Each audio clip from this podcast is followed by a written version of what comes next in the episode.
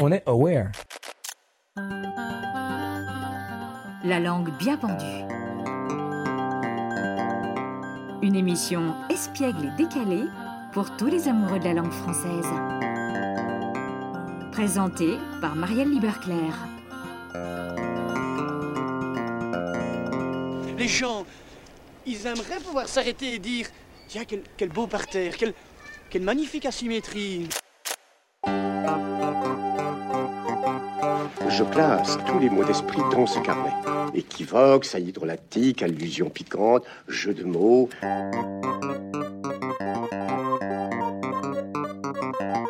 Mais dis donc, on n'est quand même pas venu pour beurrer des sandwichs.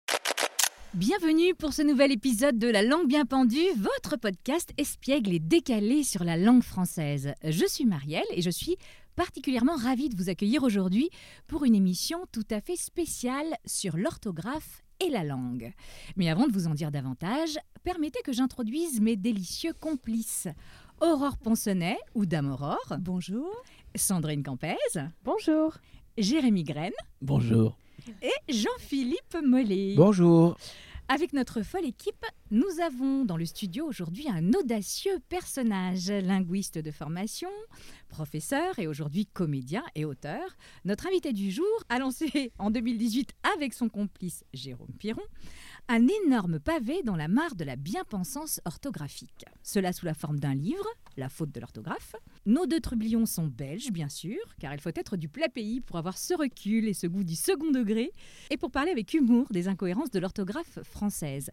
Il la dépiote, la désosse et s'étonne de ses incompréhensibles difficultés, et propose non pas de la simplifier, mais de la rendre plus logique. Bienvenue Arnaud. Merci, bonjour. Bonjour, merci beaucoup de vous être rendu disponible. Nous savons que vous avez un emploi du temps de folie. Oui, oui, c'est ça. Mon agenda est une catastrophe en ce moment, mais bon, après, euh, ça n'était pas une excuse pour arriver en retard comme je viens de le faire.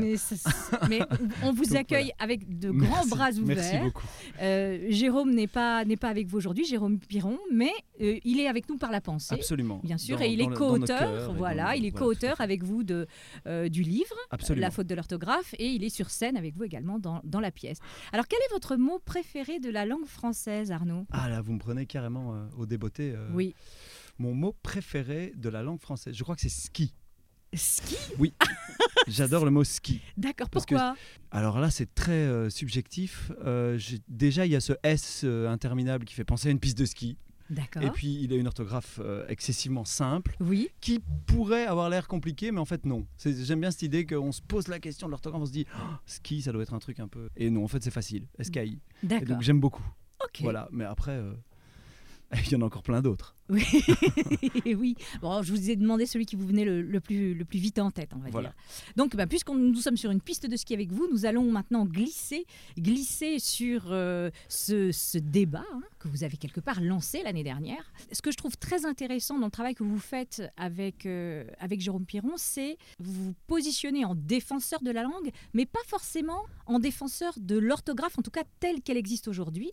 Est-ce que vous pouvez nous expliquer, expliquer à nos auditeurs la différence qu'il y a entre la langue et l'orthographe?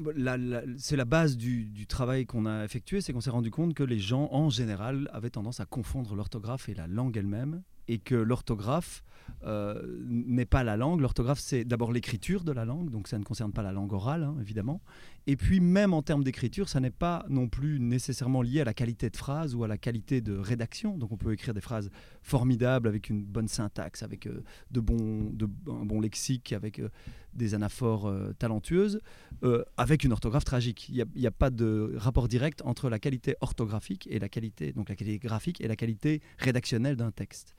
Euh, L'orthographe, c'est juste le code graphique qui permet de transmettre la langue, donc de la retranscrire. Un peu comme les partitions pour la musique. Donc, nous, on s'est demandé pourquoi les gens avaient tendance à, à confondre les deux. Et quand on touchait à l'orthographe, avait tout de suite le sentiment qu'on touchait à la langue, en fait. Oui. Et c'est ce qui nous a surpris. Et puis surtout, quand on a, on a essayé d'en parler autour de nous, entre amis, en leur expliquant ce qu'on avait étudié, notamment en études de linguistique, euh, on s'est rendu compte qu'en plus, on ne pouvait pas en parler. Oui. c'est qu'on on ruinait des, des barbecues et des fêtes de fin d'année euh, en grand nombre. euh, Parce que ma femme me disait, on va au barbecue, mais tu ne parles pas d'orthographe. parce, que, parce que sinon, on s'engueulait jusqu'au bout de la nuit. Et donc, on a été voir des sociolinguistes qui nous ont expliqué aussi un peu le rôle social et le- le- la manière dont l'orthographe française avait été euh, fixée aussi, notamment, pas seulement, mais notamment pour démarquer les, les gens qui la possédaient de ceux qui ne la possédaient pas. Vous dites dans votre livre, et je trouve que c'est une des choses qui m'a le plus marqué, euh, en tout cas en, en démarrant l'ouvrage, qu'il y a mille et une façons d'écrire un son, ce qui est quand même une spécificité de la langue française. Oui, alors il y a énormément de, de- de distance entre ce qu'on écrit et ce qu'on prononce. Oui. Et c'est vrai que pour certains sons, comme le son S par exemple, on en a répertorié 12. Oui. Euh, le son S, donc. Oui. Et puis, euh, j'a- j'avais lu qu'il y, en avait- il y en avait même, je pense que c'est le son E qui, qui en a encore plus, mais je ne suis plus sûr. En tout cas, euh, il y a vraiment une grande distance entre les, la graphie et, le, et, et la- et les sons de la langue. Et donc, ça pose un problème énorme de retranscription. Alors, sans réduire l'orthographe à sa simple fonction euh, phonographique, parce qu'on sait que l'orthographe a trois fonctions quand on fait de la linguistique. Euh, retranscrire les sons, ce qui est Oui. la, la fonction principale, hein, Oui. et qu'on a complètement oublié dans la langue française, évidemment. Il y a- je crois qu'il y a un poète qui disait que le mot oiseau, par exemple, il vaudrait mieux le lire à l'envers, parce qu'en fait, si on le lit à l'endroit, on lit oiséau, Oui. alors que si on le lit à l'envers, ça fait uasio. On est plus proche, en fait, du son original, ce qui est- complètement absurde. Mais, euh, mais donc, au-delà de la fonction euh, strictement euh, phonographique, il y a aussi des fonctions morphologiques, donc par rapport aux flexions. Si on, si on modifie, par exemple, E de TE et qu'on met ETE à la place, Oui. un- un- euh, une fourchette, c'est une petite fourche. On a du sens dans le E de TE qui, qui peut être utilisé. Donc l'idée, c'est pas de supprimer toutes les consonnes doubles, par exemple. Oui. Certaines ont, ont un sens, certaines ont de la valeur, mais d'autres pas. Et donc l'idée, c'est de s'interroger sur celles qui en ont et celles qui n'en ont pas. Et de rappeler que la langue doit aussi, avant tout, enfin, que la fonction phonographique est, est- est- est première dans la fonction de l'orthographe. Et d'après vous, au, au niveau affectif, euh, qu'est-ce qui, qu'est-ce qui, selon vous, fait que cette, euh, cet attachement à l'orthographe, qu'est-ce que ça révèle en fait de Ah, beaucoup de choses. Alors on des peut avoir un- francophones, on des peut avoir un francophones, parce que c'est même pas débat- que les Français. Je pense que aussi être en dehors de des frontières, c'est quand même il y a oui, quand oui, même un évidemment, attachement. évidemment. Ouais. Ça peut être euh, à la fois sociologique, politique, psychanalytique. Il y, a, il y a toute une série de raisons. Euh, D'un point de vue politique, euh, ça marque le, le, un- le- le- le jacobinisme euh, euh, important de la fin du 19e siècle, de l'école de la Troisième République, puisque Oui. c'est à ce moment-là que vraiment l'orthographe se fixe et devient un, un enjeu d'identité nationale, j'ai envie de dire. Oui. On, on imagine une orthographe une et indivisible à l'image de la République une et indivisible. Et euh, donc là, politiquement, ça marque une grosse centralisation de la société française. Psychologiquement, psychanalytiquement, on peut parler de la rencontre avec la première rencontre qu'a un enfant avec sa propre langue. Donc l'idée que euh, la première chose qu'on fait à l'école, c'est des exercices de dictée principalement. Et donc Oui. quand on met l'enfant euh, au- au- au- au- à l'exercice du piège, puisque finalement la dictée est souvent un ensemble de pièges qui essayent euh, de faire trébucher l'enfant dans, sa, dans sa, son acquisition de la langue, on se rend compte que ça peut, alors pour ceux qui euh, surmontent ces pièges, être extrêmement valorisant et extrêmement, euh, du coup, développer un affect particulier pour l'orthographe, mais aussi pour ceux qui échouent, un affect négatif qui va les poursuivre toute leur vie et qui va vraiment marquer psychologiquement les enfants. Et puis alors, euh, euh, voilà, sociologiquement, évidemment, il y a la distinction sociale qu'on fait entre ceux qui ont cette orthographe, ceux qui ne l'ont pas. On voit comment euh, des fautes d'orthographe peuvent être un véritable gyrophare social euh, sur votre tête Oui. quand vous communiquez sur Internet ou ailleurs. Donc voilà, il y a plein d'aspects à cette orthographe qui font qu'elle est sacrée dans la société française. Moi, j'ai relevé souvent un problème à l'autorité aussi. Certaines personnes qui refusent d'apprendre les règles d'orthographe, comme on leur dit souvent c'est comme ça, on n'essaye pas de leur expliquer pourquoi, quel a été le glissement, alors euh, ils, se rebellent. Et souvent, quand on a un énorme problème avec l'autorité, eh ben, apprendre l'orthographe, c'est contre, contre soi, c'est contre nature parfois. Quand c'est absurde, justement. Quand Oui, il y a une logique, C'est- quand il y a une logique, c'est intégré. Quand il n'y a pas de logique, que c'est juste, euh, enfin c'est une règle à apprendre. Point. Alors là, il y a, il y a de la- il y a de la rébellion. Absolument. C'est la première. C'est la première fois qu'un enfant se trouve aussi opposé à une. euh, On, on sait par exemple que dans le maternel, on est très à l'écoute souvent de, de, de l'enfant. L'enfant euh, interprète des histoires, parle, etc. Souvent, on dit voilà, qu'est-ce que tu en penses? Qu'est-ce que tu as à dire là-dessus? Qu'est-ce que tu veux exprimer de, de ton intériorité? Et une fois qu'on arrive au primaire, euh, le- le- le- les premiers moments chez l'enfant à qui on dit ah non, là c'est faux, tu te trompes, euh, c'est avec l'orthographe. Et, et- et le problème, c'est que comme on le fait avec des choses qui parfois ne sont pas explicables, chou, hibou, caillou, enfin toutes ces choses qui Oui. n'ont pas de sens en fait, qui sont des erreurs ou des absurdités. On lui, on ne lui demande pas d'apprendre à réfléchir, on lui demande d'apprendre à obéir. Donc il ne s'agit pas de comprendre, il s'agit d'apprendre et de répéter ce que le prof a dit. Et donc c'est aussi une forme d'apprentissage de la docilité en fait, euh, de, de- de- de la mise au, au pas d'une norme.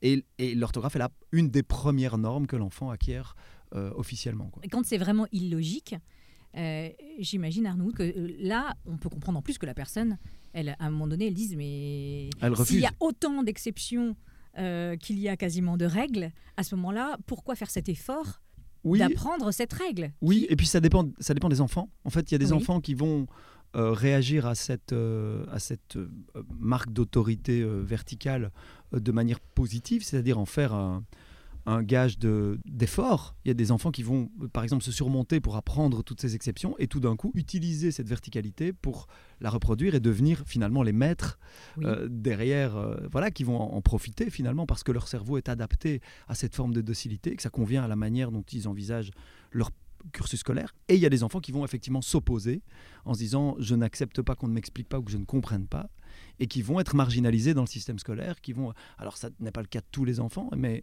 c'est vrai que on se situe tous en, en creux ou en ou en bosse par rapport à, à- à la norme orthographique. J'ai lu dans votre livre que l'orthographe a arrêté d'évoluer, ou quasiment d'évoluer, on va dire, euh, en 1835. Tout à fait. C'est la, si je dis pas de bêtises, la septième euh, édition du dictionnaire de l'Académie française. C'est ça. Donc la, la fameuse Académie française. Elle est censée, dites-vous, être le reflet de l'usage euh, qu'ont les Français de la langue. Voilà. Et pourtant, aujourd'hui, c'est ce, que ce que brandissent les, les personnes qui sont tout à fait réfractaires Mhm. à une forme de simplification, on va dire, de l'orthographe. Ils brandissent l'Académie française en disant bah non, l'Académie française ne pourrait pas valider ça. L'Académie française, c'est une fumisterie absolue, c'est du flanc complet. La- L'Académie française n'est pas composée de, de linguistes, donc de Mhm. professionnels de la langue. La Oui. plupart du temps, c'est un titre honorifique, donc on remet à un, un intellectuel ou à un, un ancien politicien, un écrivain, euh, parfois euh, un ophtalmologue. Je sais qu'il y a des... il y a- il y a- Un ophtalmologue, Euh, C'est Yves, Yves Pouliken qui est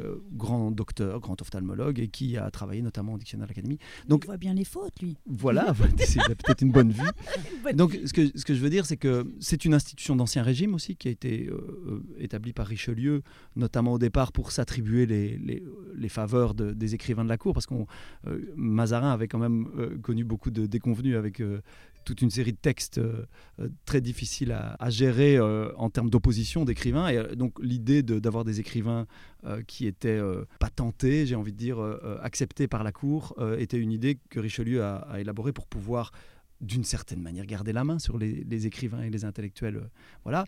Et puis aussi avec une volonté de, centralisation, donc de, de, de- de créer une, une norme, la norme de la langue. Mais euh, quand Richelieu établit, enfin quand l'Académie française établit ses premiers statuts, elle doit euh, donner des règles sûres à notre langue. Alors ça veut dire quoi donner des règles sûres à une langue? Ça veut dire normalement créer un dictionnaire pour le lexique, une grammaire pour euh, les règles de, grammaire, une poétique et éventuellement une rhétorique pour la, qualité. Voilà. Elle n'a jamais fait ni poétique ni rhétorique en 400 ans de travail. Elle ne s'est jamais occupée de ces questions. Elle a Pourquoi, tenté- d'après pourquoi, d'après vous, elle s'est pas occupée de ces deux questions-là? D'abord parce que je pense qu'elle n'en est pas capable. Il faut savoir qu'il y a des, il y a des, il y a des académiciens dans l'histoire de l'académie qui, ne savaient pas lire ni écrire, qui étaient euh, hon- nommés de manière honorifique. Euh, je sais que on raconte pour la boutade que le, alors j'ai peur de dire des bêtises, mais je pense que c'est le neveu de, de Richelieu qui avait été élu à l'Académie française euh, a écrit dans sa vie son seul texte d'intronisation à, à l'Académie française et puis c'est tout.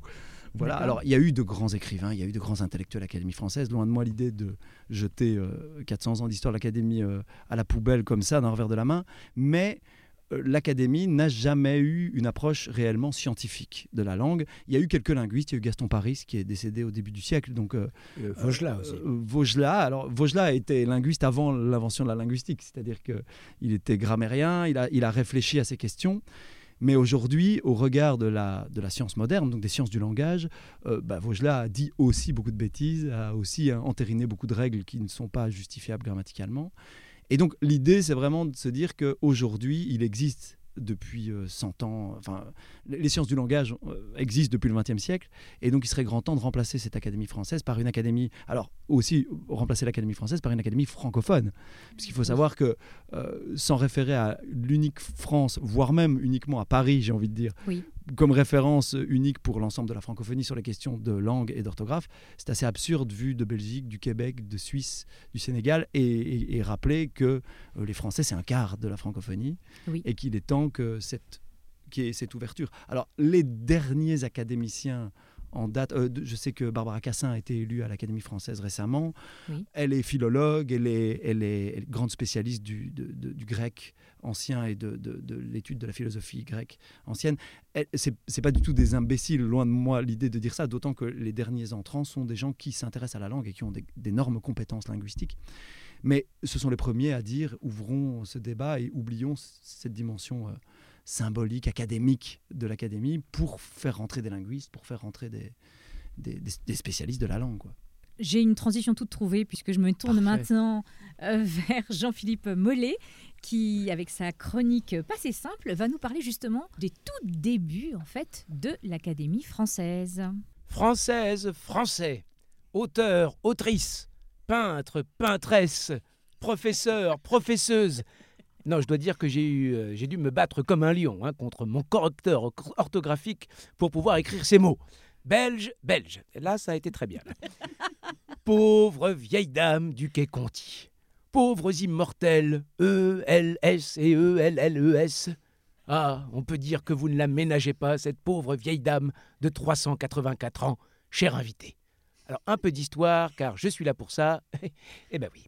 Nous sommes en l'an de grâce 1634. Richelieu dirige la France d'une main de fer dans un gant euh, de fer aussi. Disons que pour faire simple, euh, c'est pas un parfait tyran, mais il n'aime pas beaucoup la contradiction. Le cardinal est également un auteur. D'aucuns disent même qu'il écrit des pièces de théâtre et qu'il les fait signer par un copain, Jean Desmarais de Saint-Sorlin. À l'époque, les gentilshommes piqués de littérature se retrouvent à l'hôtel de Rambouillet. Le XVIIe siècle est le siècle de l'éveil de la raison, celui de Descartes qui pose les prémices de la méthode scientifique. Et on veut tout réglementer les sciences, les arts, la politique, l'économie et, bien sûr, la langue. Et en 1635, toutes les conditions sont créées pour que des maîtres de langue donnent une configuration et un visage définitif à la langue française. Ceci accompagne également le mouvement séculaire de la monarchie française de centralisation, donc euh, il n'y a pas que la République, des institutions et du royaume. Par ailleurs, la création de l'Académie fait écho au mouvement littéraire de l'époque. Remontons un peu dans le temps. Ça c'est Tu fais super bien le mec qui T'as- remonte dans t'as vu un peu C'est super. Ah, on Moi, y a j'y des effets spéciaux. Hein. énormément, énormément de travail. C'est formidable. C'est- ah, mais je comprends. C'est que du travail. Euh, Alors, je ne sais plus où j'en suis maintenant avec vos bêtises. À la fin du XVIe, Ronsard et les poètes de la Pléiade rompent avec le Moyen Âge et créent un style nouveau et foisonnant, avec des emprunts aux dialectes régionaux, aux archaïsmes du français, aux langues étrangères comme l'italien et surtout l'espagnol, particulièrement pour les termes militaires, et pour les termes techniques au latin et au grec. Le français acquiert ses lettres de noblesse et rayonne dans toute l'Europe. Elle devient la langue de la littérature, mais aussi de la science, la philosophie, les mathématiques et la médecine. Le temps passe et... Attends. Et au début... Vous avez vu, c'est dans l'autre sens. on retourne en avant Ah, on re- ah, oui. Le temps passe et au début du XVIIe, les critiques commencent à fuser. Eh bien oui, on est en France. Trop de foisonnement, trop de mots grecs et latins. Le purisme classique perce sous le baroque.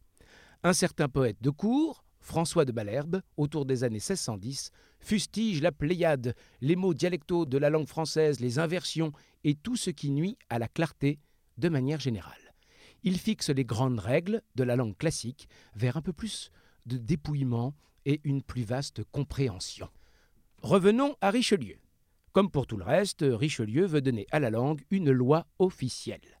Un de ses conseillers, Chapelain, lui parle du cercle de Conrart, un cercle littéraire. Chapelain est admiratif de l'Académie florentine de la Crusca, qui a publié un vocabulario en 1616, et il veut pour la France une institution identique. Aussitôt dit, aussitôt fait. Richelieu fait à Conrart une proposition qu'il ne peut pas vraiment refuser. Le cardinal veut devenir protecteur du cercle. Et le 25 janvier 1635, ce cénacle, aux membres cooptés, reçoit des lettres patentes de Louis XIII, c'est-à-dire des statuts officiels, c'est-à-dire que l'Académie devient un corps de l'État. Les articles 24, 25 et 26 sont remarquables. L'article 24 confère pour mission aux académiciens de donner aux Français des règles certaines et de la rendre pure, éloquente et capable de traiter les arts et les sciences. Article 25, euh, il conseille aux auteurs de s'inspirer des meilleurs auteurs. Académiciens, bien sûr. L'article 26 dispose que les académiciens devront créer une grammaire, un dictionnaire, une rhétorique et une poétique. Et on a vu qu'il bah, n'y a pas eu beaucoup de progrès. euh, Tout à fait. hein. La, la grammaire a été tentée en, en 1932, mais elle a été retirée de la vente très rapidement parce que euh, les linguistes prétendaient que c'était la plus mauvaise du monde, en fait. C'est vraiment une catastrophe, cette grammaire de l'Académie française. Alors en tout cas, il y a le dictionnaire. Alors évidemment, Louis XIV se servira de l'institution qui siège au Louvre à l'époque pour asseoir et sacraliser son pouvoir absolutiste et centralisateur. C'est pendant son règne que Vaugelas, le grammairien, fixera les règles de la langue classique. Le bon usage du français, pour faire vite, est celui de l'aristocratie de la cour à Versailles. On fait une grande différence, et c'est à ce moment-là que ça commence, entre la langue écrite et la langue parlée. Le premier dictionnaire ne sera publié qu'en 1694, bah, bah, parce qu'ils n'ont pas de sous, tout simplement, faute de subsides. Et plus tard, pendant la Révolution, précisément le 8 août 1793, c'est-à-dire en pleine terreur, l'Académie française, comme toutes les autres académies, sera supprimée. Elle fleure trop l'ancien régime. Et en 1795, sous le Directoire, elles sont remplacées par l'Institut de France. Là, c'est une institution républicaine. Et c'est Bonaparte, en 1803, qui les ressuscite, mais uniquement comme des divisions de l'Institut. C'est lui aussi qui installera les 40 immortels qu'est Conti sous la coupole du Collège des Quatre Nations, construit sous Mazarin par l'architecte Levaux. C'est celui qui construira Versailles. L'histoire de la langue française, peut-être comme aucune autre, est décidément liée à l'histoire politique de notre pays. La langue suit le pouvoir. Alors je me permets, peut-être, euh, parce que euh, j'ai le crachoir, de poser une question à notre invité. Vous dites euh, euh, dans vos chroniques sur France Inter Mhm. qu'il y a eu une intention, carrément, une intention de ceux qui ont fixé les règles, euh, d'instaurer finalement une différence sociale. Alors oui, la citation sur laquelle on s'appuie, l'intention, c'est toujours difficile de savoir l'intention de tous les représentants de l'Académie elle-même. Donc en gros, euh, ce qu'on sait, c'est que dans les cahiers préparatoires du tout premier dictionnaire de l'Académie française en, en 1694, euh, il est écrit noir sur blanc que euh, l'orthographe, donc le- les règles d'orthographe, la manière correcte d'écrire, l'orthographe servira à distinguer les gens de lettres des ignorants et des simples femmes. Voilà. Et donc. Ça et nous donc fait très plus. ça fait partie d'une ça. des, des- d'une des, un des aspects du dictionnaire, c'est de pouvoir distinguer les gens qui ont des lettres et les gens Mhm. qui n'en ont pas. Alors, dans la foulée de ça, évidemment, il y a 400 ans d'histoire qui suivent, et euh, on sait qu'au 19e siècle, le choix d'une orthographe euh, complexe, le choix d'une orthographe euh, volontairement étymologique notamment, avec énormément de, de consonnes étymologiques liées au latin, etc., était un choix délibéré de conserver cette, cette, euh, cette marque de complexité qu'on pourrait enfin que certains appellent de raffinement, mais que d'autres appellent de, de- de complexité délibérée. On rajoute des consonnes étymologiques, on- et, et que euh, l'intention de, de pouvoir se distinguer, notamment dans les jeux de cours, euh, on, on- on parle de la dictée de Mérimée en- au 19e siècle, qui était très à la mode. Ah oui, mais là on est sous le Euh, Second Empire. Voilà, c'est ça. Donc plutôt euh, au début du 19e siècle, dans cette, dans cette ambiance globale de recherche de, de lettres de noblesse, justement, qui a disparu. C'est-à-dire, l'orthographe donne à la bourgeoisie ses lettres de noblesse, d'une Mmh. certaine manière, et on en joue, on s'amuse. Et donc il y a vraiment un, un côté... euh, euh, oui, de distinction. On se distingue grâce à son orthographe. Et alors, celle qui achève vraiment de marquer euh, cette distinction, c'est l'école, euh, justement, de la République, qui va, elle, enseigner leur... Parce qu'en en fait, il faut bien se dire une chose, c'est qu'avant le début du 19e siècle, on parle français dans 15 départements de France.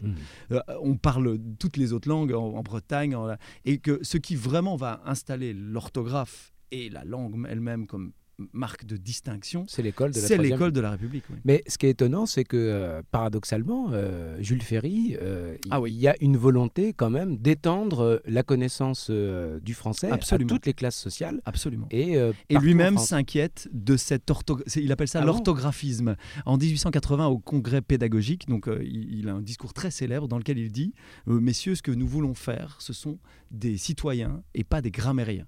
À l'abus de dictée, il faut substituer un enseignement plus consistant, plus substantiel.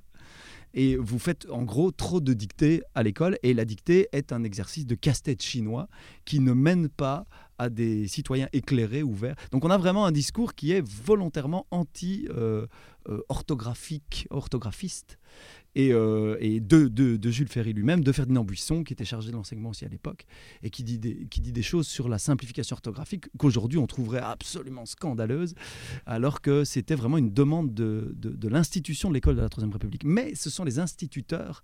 Il faut savoir qu'à la fin du 19e siècle, le brevet pour devenir instituteur n'est pratiquement qu'une épreuve d'orthographe. C'est la manière dont on sélectionne les instituteurs. Et donc forcément, ceci euh, est dans cela, la, la facilité d'évaluation aussi, un point par faute, euh, Oui. le rituel de la dictée, l'alignement des bancs, même la configuration architecturale de la classe, comme on la connaît encore aujourd'hui, Oui. est inspirée de l'exercice de la dictée. On met des bancs individuels, on les... parce que ça permet au maître de passer entre les bancs pour éviter le copiage. Donc on est vraiment dans une l'orthographe comme ADN de l'école républicaine. Autrefois, pour faire sa cour, on parlait d'amour. Pour mieux prouver son ardeur, on offrait son cœur. Maintenant, c'est plus pareil. Ça change, ça change. Pour séduire le cher ange, on lui glisse à l'oreille. Ah, Gudule, viens m'embrasser et je te donnerai un frigidaire, un joli scooter, un atomixer et du Dunlopio. J'ai envie de vous citer Arnaud Hout dans votre Faites livre. donc. Oui, hein, c'est toujours chic d'être Être cité comme cité. ça. Il n'y a pas de problème. Oui, c'est- oui, c'est- là, Oui, Aggravé dans du marbre, donc. Une, une phrase qui m'a vraiment surprise, en fait, dans, dans votre livre La faute de l'orthographe. C'est, donc je cite, Avant le XVIIe siècle, tout le monde bricole un peu comme il veut. Montaigne, Rabelais avaient leur propre orthographe, qui variait même parfois d'un manuscrit à l'autre ou d'un imprimeur à l'autre. Oui, tout à fait. Donc ce c'est qui- monument de la littérature française, on peut dire. Tout à fait. On ne les lit pas du tout dans le texte aujourd'hui. Ils On ne les lit pas du ils ont tout dans le texte. réadaptés au fil Ce des serait dur, hein. Ce serait très compliqué. Parce que Je pense même que Montaigne, changé, hein. Montaigne, on a même adapté la langue parce que on- il y a chaque année des nouvelles traductions de, de Montaigne, dans, enfin des traductions, des translations, des adaptations de, de ce que Montaigne aurait voulu exprimer dans un français plus, plus accessible aujourd'hui, plus contemporain. Donc euh, oui, c'est ça, Molière pareil. Euh, Molière écrivait Misanthrope sans H. Oui. Aujourd'hui, dans les éditions euh, Folio de Molière, on a Misanthrope avec, euh, avec H, parce qu'on a adapté l'orthographe à l'orthographe d'aujourd'hui ou du 19e siècle. Mais donc l'idée, c'est vraiment de montrer que à- au 16e siècle, c'est le, chaos en fait. Avant, avant qu'on fixe une orthographe, les gens, en fait, les gens ne s'inquiètent même pas de la valeur de l'orthographe. Oui. Molière se moque délibérément de l'orthographe qu'on est en train d'essayer de fixer au XVIIe siècle dans Le bourgeois gentilhomme en expliquant que euh, le bourgeois qui demande au philosophe, tiens voilà, qu'est-ce que vous pourriez m'apprendre pour être un gentilhomme justement? Et alors le philosophe lui propose toute une série de matières, euh, euh, la, la morale, alors il dit, ah non, ça je suis bilieux comme tous les diables, je veux pouvoir m'énerver quand je veux, en gros. Euh, le- la science, il lui explique tous les détails de la physique, il dit, mais c'est trop compliqué, j'y comprends rien. Donc il lui dit, le philosophe désespère, il lui dit, qu'est-ce que, qu'est-ce que je peux vous apprendre? Et alors le bourgeois répond, apprenez-moi l'orthographe. Et à l'époque, tout le monde est mort de rire dans la salle parce que l'orthographe. Et, derrière, il ajoute vous après, vous m'apprendrez l'almanach et les phases de la lune. Donc en gros, l'horoscope quoi. Oui. Donc vraiment, les gens euh, rient, se moquent de, de ce que peut être l'orthographe. Aujourd'hui, les comédiens accélèrent sur la réplique parce que ça fait plus rire personne en fait. On se dit tiens, Ah. l'orthographe, pourquoi est-ce qu'ils se moquent de l'orthographe? Donc vraiment, il y a, y a et, et dans les femmes savantes par exemple, c'est rempli de, de moqueries des puristes. euh, De, de, de- de Trissottin qui incarne cette, ce purisme de la langue, ce rapport un peu sacré. Euh, Molière avait déjà bien compris ça euh, il y, a, il y a- il y a très longtemps. Donc euh, oui, on est, on est vraiment dans un, une reconstruction d'une importance euh, qui a été faite au 19e siècle. Alors après, on en sort doucement. Je pense que les gens commencent à réfléchir à ces questions-là aussi aujourd'hui. Oui. Mais, euh, mais c'est vrai que cette sacralité, elle a été construite entièrement au 19e siècle. Oui, donc c'est finalement assez récent. Oui, tout à fait. tout à Alors qu'on a la sensation que c'est respecter le passé et les auteurs qui, ont, qui sont vraiment les, dans l'esprit de beaucoup de gens. Moi, la première, hein. Je- si on me dit Montaigne et Rabelais, je me dis Oui, bah, oui. c'est les- c'est un peu les fondateurs de notre langue du, du français d'aujourd'hui. Oui, c'est ça, mais il l'était pour la, la langue, pour l'écriture, pour le vocabulaire, mais Pas, pas, pour, pour l'orthographe. l'orthographe. Tous ces gens-là écrivaient avec une orthographe radicalement différente de la nôtre. Alors l'accord du participe passé, ce qui nous a donné, ce qui Au nous a donné des au fait. cauchemars à tous et à toutes Ouais, ici dans ce d'abord, studio, mais aussi au-delà des mers, au-delà des au-delà des champs, au-delà des, des prairies. Euh, donc l'accord du, du participe passé, c'est quand même quelque chose d'assez compliqué quand on est enfant, quand il faut apprendre ça, c'est voilà. Et quand on est adulte, euh, je pense qu'il y a encore pas mal de gens qui font des erreurs. Tout à fait. Tout le monde se plaint du niveau d'acquisition de ce- ces accords du participe passé, essentiellement avec avoir, hein, puisque avec être, en général, ça pose pas trop de problèmes. Oui. Mais euh, ces accords, on, on- on y consacre en moyenne, c'est une étude euh, qui, de- de- citée par Dan Van Ramdonk qui dit ça, on y consacre en moyenne euh, 80 heures, euh, rien que pour les accords du participe passé, euh, avec Waouh. avoir, sur euh, l'ensemble d'un cursus scolaire aujourd'hui, pour un niveau dont, effectivement, tout le monde se plaint. Bien sûr. Et donc là, grâce à Dame Aurore, nous n'aurons pas besoin de 80 heures, mais seulement de 5 minutes, 5 Oh, à petites peine. minutes à peine, À peine. pour comprendre. Et le miracle s'accomplit. Ah, mais oui. pour comprendre les subtilités de ce foutu sûr. accord. Dame Aurore, je vous donne la parole. C'est foutu, accord. Mais oui. Alors, en hommage à nos invités, Arnaud et Jérôme, euh, Jérôme, nous pensons à toi, où que tu sois, je me suis dite que j'allais vous expliquer les règles actuelles de l'accord du participe passé. Arnaud, ici présent, pourra ensuite nous expliquer ce qu'il voudrait changer. Première règle, plutôt simple. Quand on utilise l'auxiliaire être, on accorde le participe passé avec le sujet. On est bien peu de choses et mon ami la rose me l'a dit ce matin. À l'aurore, je suis née, baptisée de rosée. on accorde le participe comme si c'était un adjectif. Exemple, elle est née, elle est morte. J'ai compris tous les mots, j'ai bien compris, merci. C'est une meuf qui parle et elle ne dit pas j'ai comprise. Donc on n'accorde pas avec le sujet. Bon, ensuite ça se corse, on est obligé d'analyser la phrase. Ma liberté, longtemps je t'ai gardée comme une perle rare.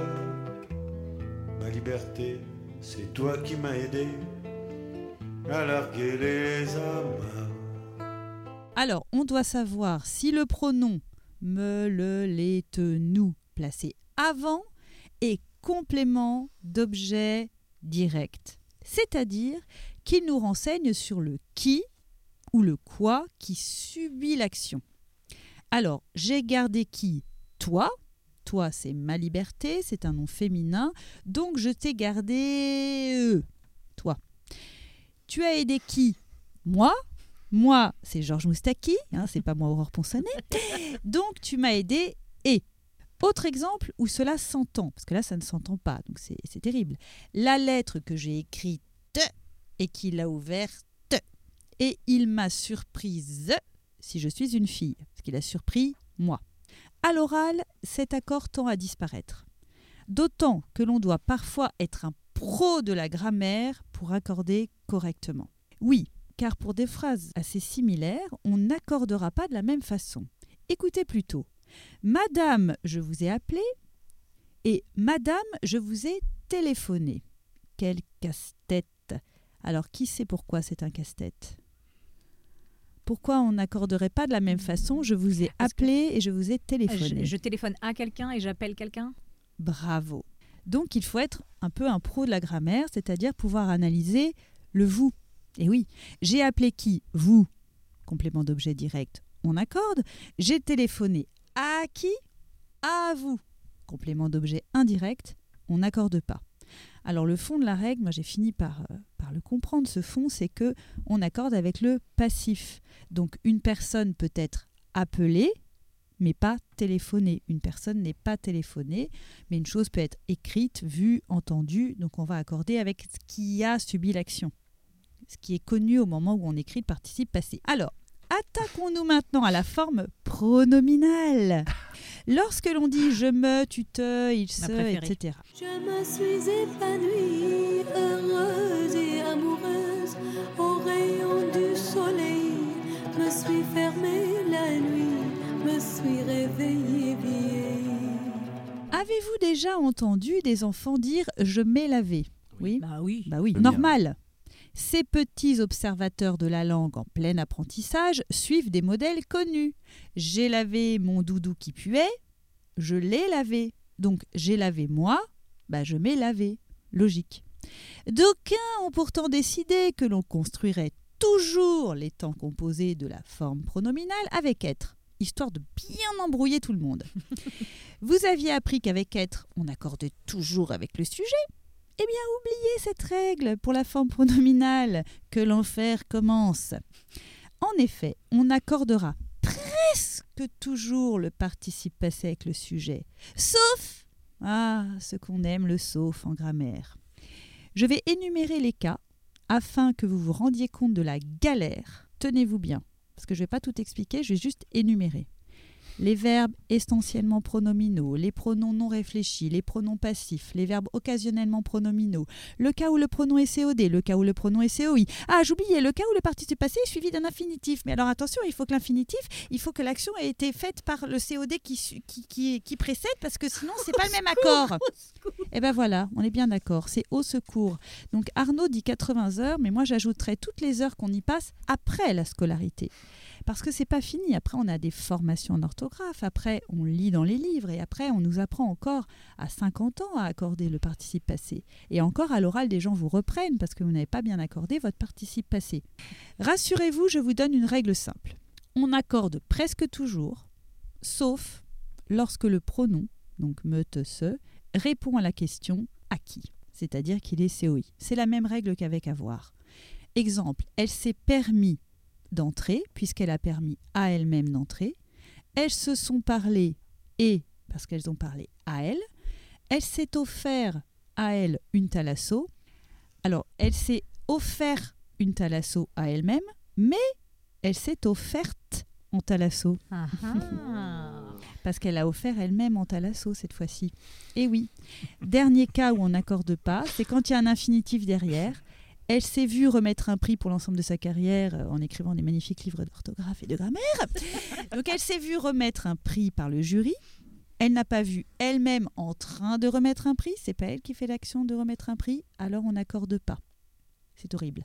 Donc alors, évidemment, nous, on gagne beaucoup d'argent en apprenant le participe passé aux autres. On fait des bouquins, des formations, des vidéos. Euh, c'est un vrai gagne-pain.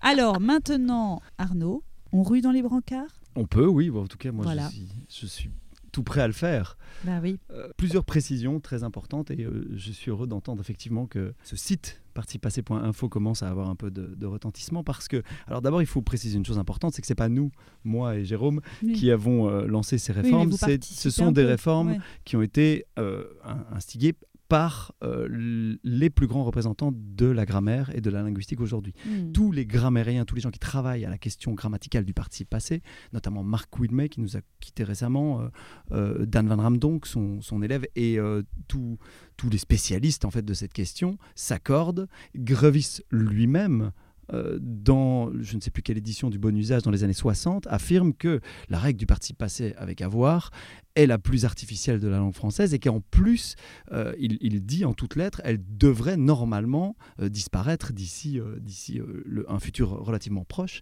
Puis j'ai pas que- donné toutes les règles. hein. Non, avait- non, non, avait avec évidemment, il y a avec avait- en, se rire, se plaire, se déplaire, se complaire. on a comptabilisé dans la dernière édition 14 pages d'exception donc, du, Oh du là bon usage. Donc voilà.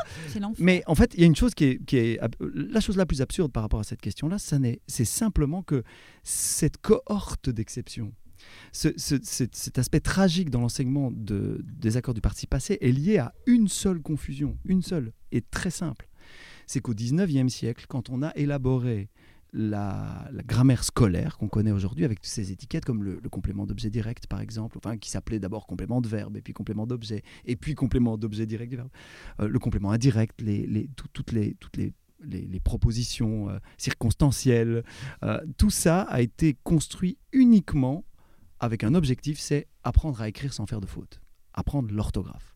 La grammaire, comme on la connaît, n'est pas une grammaire scientifique. C'est une grammaire qui est un manuel d'orthographe. Et euh, André Chorvel, dans ses travaux dans les années 70, disait, euh, 70 pour, euh, pour les étrangers, disait euh, le, la grammaire scolaire comme on la connaît aujourd'hui pourrait s'appeler à la recherche du complément d'objet direct. Parce qu'en fait, euh, euh, la proposition, par exemple, euh, citée euh, par Aurore ici, du complément indirect. Pourquoi est-il si important d'apprendre ce qu'est un complément d'objet indirect à l'école? Ben, Simplement pour le distinguer du complément d'objet direct. Pour savoir avec quoi on accorde, en fait, en gros. Parce qu'il n'est Et pas passif. Il y a aussi une notion de. On ne peut pas le transformer en passif. Je lui ai téléphoné, elle n'est pas téléphonée. Oui, ça peut être, ça peut être Alors utile, mais pourquoi est-ce qu'on l'enseigne bah, On pour l'enseigne pour le correctement. passé. Oui. Et, euh, et, euh, la preuve, c'est qu'il existe des compléments circonstanciels indirects. Hein, je- elle, elle fait du pain la nuit, elle a fait du pain pendant la nuit, mais personne ne parle de ça à l'école ou dans les grammaires, tout simplement parce que ça ne sert pas à faire l'accord du participe passé. Et donc il faut savoir que quand on prend conscience de ça et qu'on réalise que l'accord du participe passé aujourd'hui, comme on l'en- l'enseigne, est totalement obsolète par rapport à, euh, vous l'avez dit, l'usage réel de la langue. Aujourd'hui, il y a une chose qui est importante à dire. Nous, on n'est pas là pour vouloir simplifier les accords du participe passé avec avoir. On dit souvent ils veulent simplifier parce que c'est trop compliqué, que ça consomme trop de temps scolaire, etc. Pas du tout. On nous a mal compris là-dessus. On veut remplacer ces accords parce qu'ils sont obsolètes qu'ils ne sont pas rigoureux avec la langue elle-même, parce qu'ils font preuve d'un manque de rigueur euh, scientifique et linguistique. Pour une raison très simple, c'est que à l'oral, comme on le disait, dans pratiquement 98% des cas, on n'accorde plus le participe passé avec avoir. La chose que j'ai fait, on entend ça tout le Alors euh, oui, mais et ça, et, ça c'est encore si on tient compte. En, en gros, pour euh, résumer, euh, avec l'auxiliaire être, on l'accorde tout le temps. C'est un adjectif, euh, comme euh, vous l'avez dit, c'est très très clair. Et les enfants font peu de fautes avec l'auxiliaire. avoir. Avec l'auxiliaire avo- avec être, avec l'auxiliaire avoir. Euh, dans 85% des cas, ce sont des verbes en ER, donc on n'entend pas l'accord, même si on essaye de le faire avec manger, euh, ou euh, voilà. Euh, voilà, mais globalement, on n'entend pas l'accord, donc il, il n'existe pas cet accord à l'oral. Si on en avait besoin, on devrait le marquer pour, pour se comprendre, en gros. Euh, pour les 50 verbes qui restent euh, et qui sont encore en activité aujourd'hui, où on fait la distinction, faire, mettre. euh, On entend te ou the à la on, fin. on atteste, les études attestent de la disparition de- dans 50% des cas. Donc, c'est-à-dire que quand on fait des études de terrain réelles avec des micros dans la rue, on entend que les gens disent très régulièrement la route que j'ai prise ce matin était excessivement enneigée, ça ne choque pas l'oreille, ça passe très bien. Alors évidemment, sur France Culture, on le marque un peu plus parce que Mhm, parce que mhm. c'est aussi une marque de distinction sociale, mais cet accord est en voie de disparition pour des raisons absolument rigoureusement grammaticalement explicables. Simplement parce qu'il a perdu sa valeur adjectivale, justement. C'est qu'avec être, il s'agit d'un adjectif, et ça l'est toujours, euh, euh, jolie, intelligente, euh, partie, maquillée. On sent, on sent le rapport entre un adjectif et le verbe. Mhm. Avec avoir, c'était un adjectif au Moyen Âge. On disait j'ai une pomme mangée. Oui, on comme, l'objet. comme on dit aujourd'hui, j'ai une lettre écrite. Hein Mais avec l'évolution au contact des langues germaniques et le déplacement, le- le- le- la pomme a mig- migré. migré, j'ai envie de dire, vers la fin de la phrase. Donc j'ai mangé une pomme. euh, apparaît un temps qu'on appelle le passé composé et qui a tendance à fusionner avec la forme verbale. L'auxiliaire et le, participe ont tendance à fusionner, ça, fait une- ça crée une forme verbale. Et cette forme verbale s'accorde en genre et en nombre, mais la marque de la euh, s'accorde en personne justement, et la marque du genre et du nombre ne sont plus nécessaires à l'accord. Et donc on n'a plus besoin euh, instinctivement, évidemment, dans l'évolution spontanée de la langue orale, d'accorder ce participe passé pour se comprendre. Donc, ce qu'on voulait faire, nous, avec cette tribune, c'est de faire comprendre aux Français que les accords du participe passé avec avoir ont déjà disparu. Ont déjà disparu. Et que donc ces batteries de 14 pages d'exception maintiennent un état de langue antérieur, avec un coût scolaire, un temps scolaire effarant, et, et pour un résultat dont tout le monde se plaint, comme je le disais. Oui. Donc, mais, mais, mais qu'on le conserve essentiellement parce que c'est une marque de distinction. Ceux qui le maîtrisent, ceux qui ne le maîtrisent pas. Et donc, euh, voilà. Et, et- et alors, ça ne veut pas dire que les jeux intellectuels qu'on utilise et dont on a On dit eu un beau témoignage tout à l'heure euh, ne sont, sont stériles. On peut s'amuser à retrouver quel est l'objet, quel est le sujet. Ça fait fonctionner le cerveau des enfants, évidemment. Donc, euh, on n'est pas contre l'idée de fonctionner. La question, c'est qu'on pourrait très bien faire fonctionner ça avec d'autres choses, avec de la sémantique, avec du vocabulaire, avec de- et qu'on peut très bien convertir ce temps de, de jeu à, à- à des choses qui ont plus de valeur que les accords du participe passé qui sont vraiment. euh, Certainement. Voilà. Et donc, euh, puisque on est en, en plein sur le sujet de simplifier ou non, Améliorés, oui. Ce qu'on- aime améliorer dire. ou non, mais- rendre plus logique ou non C'est ça. l'orthographe, l'orthographe française. J'en profite pour donner la parole à Sandrine Campès qui va nous parler cette fois-ci des tentatives qui ont été faites. Qui ont été Oui. faites, TES, merci. Bravo. Ah, quelle distinction Oh mon Dieu, mon Dieu, mon Dieu, Académie française, si tu m'entends. Les tentatives de si simplification. Si les de- académiciens entendent grand chose. C'est quand même des Ça dépend du hein. réglage du sonotone. Ah, c'est ça. c'est- À vous, Sandrine Campès. Oui, la simplification de l'orthographe, c'est un vieux dossier. hein. C'est un marronnier qui revient sans cesse sur la table, pas depuis des années, depuis des décennies, non, non, depuis des siècles. Alors celles et ceux qui pensent que tout fout le camp, que c'était mieux avant, hein, le nivellement vers le bas, la photo SMS et tutti quanti, se trompent. En fait, on a voulu simplifier le français quand le français en était encore assez balbutiement. La première tentative remonte au XVIe siècle. Vous voyez, ça ne date vraiment pas d'hier. En 1542, un certain monsieur Maigret, rien à voir avec le commissaire, propose une sorte de réforme assez audacieuse puisqu'il s'agit grosso modo de calquer l'orthographe sur la prononciation. Parce qu'à ce moment-là, les grammairiens sont déjà divisés. D'un côté, ceux qui veulent que l'orthographe soit le miroir de la parole, c'est assez joli comme formule. En gros, on élimine toutes les lettres muettes. De l'autre, ceux qui mettent en avant la nécessité de marquer l'origine. On sait aujourd'hui quel camp a gagné puisque l'orthographe française est étymologique et non pas phonétique. Dans son livre Zéro faute, que je vous conseille, François de Closet indique qu'en français, 30 sons, on les appelle phonèmes, sont représentés à partir de 130 lettres ou assemblages de lettres et de signes. Ce sont les graphèmes. Prenez le nom oiseau au pluriel, on en parlait tout à l'heure. C'est le plus long mot dont on ne prononce aucun des sons associés principalement aux lettres qui le constituent. On n'entend pas O, I, S, E, A, U, X. Dès lors, pourquoi ne pas l'écrire oiseau, W, A, Z, O Par comparaison, en espagnol, 25 phonèmes sont représentés par 29 graphèmes. Vous voyez, il y a presque une exacte correspondance, alors que chez nous, il y a un fossé. Cela dit, c'est encore pire pour l'anglais, qui n'est pas du tout une langue facile au niveau lexical, puisqu'on a le ratio 40 phonèmes, 560 graphèmes. Ce rapport, c'est ce que les linguistes nomment l'opacité ou au contraire la transparence d'une langue. Et notre pauvre Maigret, alors, que lui est-il arrivé? Eh bien, il est allé se faire voir chez les Grecs. C'est une mauvaise idée, c'est très beau la Grèce. En même temps. Personne n'a accepté de publier son programme réformateur, le pauvre.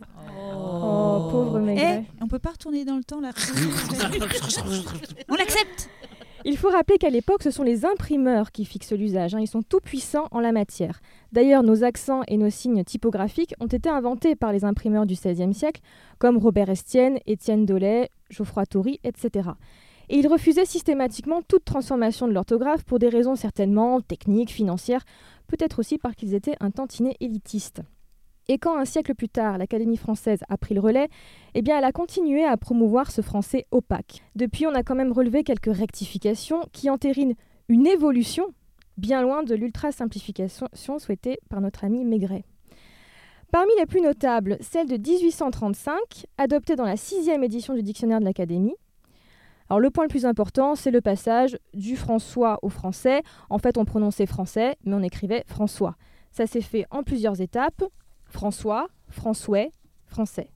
Donc on a simplement conformé la graphie à la prononciation. Pour rappel, cette rectification avait été proposée dès le XVIIe siècle par le grammairien Beurin, puis défendue au XVIIIe siècle par Voltaire.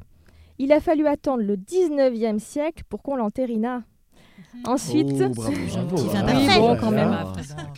classe. Ensuite, il y a celle de 1878 qui correspond à la septième édition de l'Académie. Rien de révolutionnaire. Le tréma est remplacé par un accent grave, par exemple sur poète. On supprime quelques lettres étymologiques qui se baladaient en grappe, par exemple aft, qui est déjà difficile à écrire. Eh bien, il y avait encore un H après le T. Il y avait HTH. C'est difficile à dire avec euh, un aft à la langue. Last but not least, celle de 1990. Je dis bien de 1990 parce que le débat est revenu sur le tapis en 2016 et les gens ont cru qu'une nouvelle réforme était en train de passer, alors que non, c'était toujours la même. Elle supprime notamment des anomalies orthographiques non justifiées par l'étymologie, je pense au péage de nénuphar, à l'unique R de chariot, ou qui sont désuètes, par exemple le i qui servait jadis à mouiller le gne de oignon, et qu'on a bien supprimé dans montagne sans en faire une de montagne. Il n'en reste la trace que chez l'écrivain humaniste Montaigne. Il est facile, c'est vrai, de jeter la pierre à l'Académie française. Pourtant, en 1990, elle avait validé ses rectifications. La levée de bouclier s'est faite du côté des écrivains, censés eux aussi fixer le bon usage, comme c'était le cas dans le littré et comme c'est toujours le cas dans le grevis ou grévis. Imprimeur, Académie française, écrivain, aujourd'hui on ne sait plus à quel sein taxe se vouer. Et si c'était nous qui fixions l'usage, tout simplement, nous, le peuple des francophones? D'ailleurs, on sait déjà quelles sont les erreurs grammaticales qui pourraient devenir la norme. La confusion entre le futur et le conditionnel, ce qui donnerait le confusionnel. L'indicatif après après que, on écrirait autant pour moi A-U-T-A-N-T, on pallierait à un problème, sans faire pâlir son interlocuteur, etc. Faut-il le souhaiter, le déplorer? En tout cas, le débat est loin d'être clôturé, pardon, d'être clos. Merci Bravo, Sandrine. bravo, merci.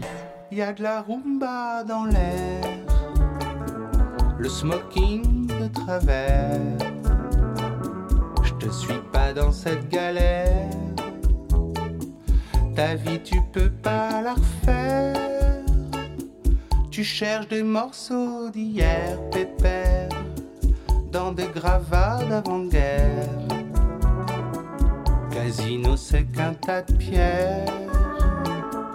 Ta vie, tu peux pas la refaire.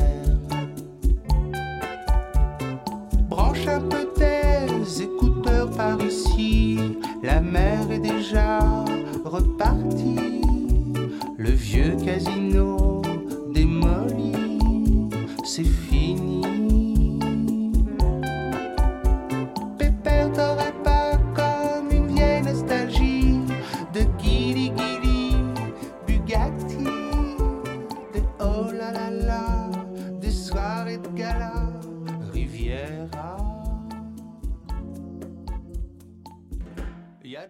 Qu'est-ce que ça vous inspire alors euh, par rapport à ce que Sandrine euh, vient de nous balayer, hein, par rapport à, ces, différentes euh, tentatives en fait de modification et toutes les résistances que, que ça a pu provoquer? Oui, bah, ça m'inspire beaucoup de choses. D'abord, l'idée que le travail de l'amélioration orthographique s'inscrit dans une tradition. C'est effectivement, depuis le début de la fixation de l'orthographe, des gens voient des enjeux autres que ceux qui ont été fixés pour, euh, pour modifier, pour améliorer l'orthographe. On parlait de, de peinture, c'est Voltaire lui-même qui parle de peinture de la voix. Euh, Donc il dit l'orthographe doit être la peinture de la voix. Et, euh, et, euh, c'est- un enjeu qui, pour nous en tout cas, puisqu'on s'y est vraiment énormément investi, est, est capital dans le rapport qu'on a à sa propre langue. Euh, Jean-Marie Klinkenberg, qui est euh, un grand linguiste et euh, chef du Conseil de la langue de Belgique, nous racontait que euh, une des violences qu'entraîne euh, le non-accès, la non-accessibilité qu'on donne à la langue quand on complexifie délibérément son orthographe, entraîne une violence euh, politique, sociale, émotionnelle. Euh, c'est comme si l'idée de pouvoir s'exprimer par écrit, qui est fondamentale dans une société démocratique. hein. Aujourd'hui, il faut quand même accepter que euh, plus les gens écrivent, notamment avec Internet, on sait que le, le lieu du débat euh, démocratique est, est très très euh, graphique, écrit. Oui. Cette difficulté qu'ont certains de s'exprimer par écrit rend la démocratie moins accessible à toute une partie de la population. On- On n'autorise pas tout le monde à s'exprimer de la même façon à cause de la frontière que représente l'orthographe. Et donc la simplification, l'amélioration orthographique permettrait à tout le monde de se sentir en confiance. Ça ne veut pas dire que tout le monde écrirait bien.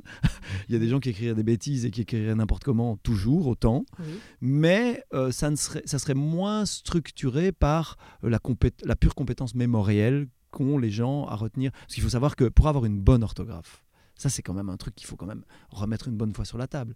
La principale qualité d'une personne qui a une très bonne orthographe, c'est la mémoire. C'est la mémoire. Alors je ne suis pas contre euh, le fait de, de valoriser les gens qui ont une bonne mémoire, c'est super, mais j'ai pas envie de construire tout l'ensemble du système euh, d'expression écrite sur la seule capacité de la mémoire. La mémoire n'est pas l'intelligence, la mémoire n'est pas la culture. Exactement. Et quand on met cette valeur orthographique trop en avant à l'école, on donne au lièvre et à la tortue la même ligne de départ. Mais on s'étonne que le résultat de la course soit euh, Différent. différent. Je pense qu'il faut adapter aussi euh, à chacun et pouvoir aussi trouver dans chacun ce qu'il a comme compétence linguistique, comme, comme capacité pour la valoriser euh, pour ce qu'elle est. Quoi. Et je me tourne maintenant vers Jérémy Graine euh, avec sa chronique Manipule-mot autour de l'expression justement je suis soupe au lait. Manipule-mot, la manipulation par les mots. Oh Mardi 27 octobre 2019, 21h40. Jules-Édouard de Pouffanflac et Simone Paffanflouc, un couple de fringants quinquagénaires, sort d'une projection de Portrait asymptomatique d'une apoplexie vertigineuse, un film d'auteur géorgien. Ils se sont rencontrés deux mois auparavant via le site de rencontre Prostate et Ménopause. Jules Édouard a adoré le film, alors que Simone est plus réservée. Elle lui dit qu'elle a trouvé le film très intelligent, mais trop lent. Jules Édouard entre subitement dans une colère noire, lui dit qu'elle le contredit systématiquement, qu'elle est insupportable et qu'il a très envie d'un potage à la tomate. Simone se tait, totalement abasourdie. Cinq minutes plus tard, Jules Édouard redevient souriant, comme si rien ne s'était passé. Le lendemain soir, chez Jules Édouard, après avoir forniqué frénétiquement, Simone dit à Jules Édouard que son explosion de la veille l'a beaucoup choqué. D'après Jules Édouard, ce n'est pas la peine d'en faire un fromage, il est juste un peu soupe au lait. Fromage, soupe au lait, ha. Voici la définition de soupe au lait par le littré. S'emporter comme une soupe au lait. Le lait chauffé se gonfle et déborde, s'irriter facilement et promptement. Le dictionnaire Larousse propose être sujet à de brusques colères qui durent peu de temps. D'après l'anecdote.com, l'origine de cette expression date du XVIIIe siècle. En 1737, on disait s'élever comme une soupe au lait, puis elle est devenue être soupe au lait en 1919. À l'époque, on mettait du lait dans la soupe, parfois le lait remplaçait entièrement le bouillon. En utilisant cette expression, qui évoque incidemment la douceur du lait et le réconfort de la nourriture, miam miam, tout en minimisant la gravité du choc infligé, Jules Édouard disqualifie le ressenti de Simone et tente de lui imposer l'instabilité de son humeur. Dans son livre Les violences sournoises dans la famille, la psychologue clinicienne Isabelle Levert décrit l'effet des colères subites et intenses sur ceux qui les subissent. La personne caractérielle veut soumettre l'autre qui, s'il s'y refuse catégoriquement, déclenche ses foudres. Selon elle, ce n'est pas la peine de faire un flanc pour une manifestation sporadique d'agressivité. Le problème est qu'elles sont récurrentes. Elle s'est déversée sur l'autre, mais ne prend pas la mesure de l'impact émotionnel de cette explosion violente. Encore une fois, il faut passer l'éponge, en fermant sa bouche. Sitôt après la discorde, le partenaire d'un caractériel est dans un état de sidération ou de grande confusion très proche de l'effondrement psychologique.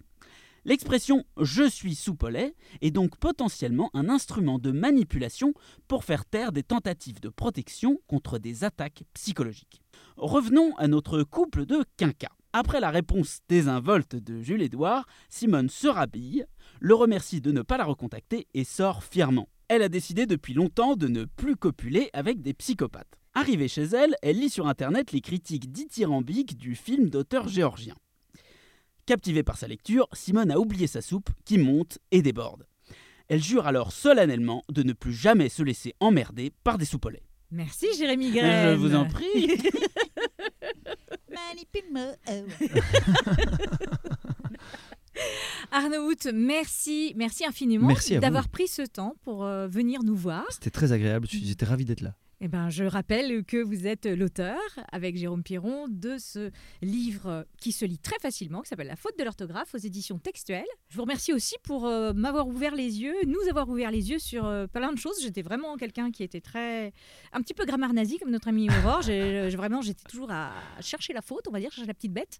Et le fait de savoir qu'effectivement, bah, l'orthographe et la langue, ce sont deux choses euh, euh, qui cohabitent, mais qui ne sont pas semblables, bah, je trouve que ça, ça donne une perspective euh, tout à fait autre, en fait. Tout à fait. Nous, on, on insiste toujours aussi pour rappeler qu'on est des transmetteurs. On a lu des linguistes qui nous ont appris ça Oui. aussi à nous. Et donc, on est très heureux de pouvoir transmettre leurs paroles.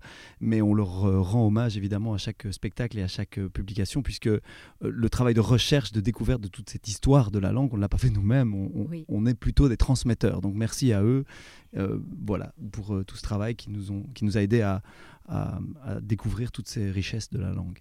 Merci beaucoup Arnaud. Merci aussi euh, aux personnes qui nous écoutent euh, mois après mois. La langue bien pendue se, porte bien. Elle sera avec vous à nouveau le mois prochain. N'hésitez pas à nous mettre 5 étoiles sur iTunes si vous aimez euh, ce que nous faisons et à nous rejoindre également sur la page Facebook de notre programme qui s'appelle tout simplement La langue bien pendue. Ce mois-ci, nous vous recommandons un podcast qui parle de langue française et qui s'appelle Mots compte triple. C'est un petit bonbon qui sort deux fois par semaine et qui à chaque fois analyse un mot de la langue française en 5 minutes. Il déshabille un mot avec beaucoup de fraîcheur, d'ironie, d'humour. On adore. Donc on vous conseille l'écoute de ce podcast. On vous dit au mois prochain. On vous remercie encore mille fois et à très bientôt. Au revoir. C'était La langue bien pendue.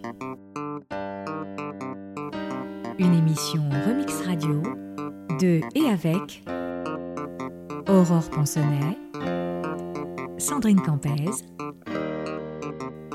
Jean-Philippe Mollet, Jérémy Graine et Marianne Liberclair.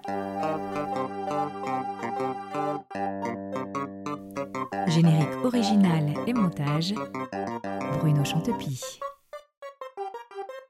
But I beg your pardon, my lord, but in my opinion, I am sure, mais alors I am tout à fait sure, que c'est un coup de fantomas.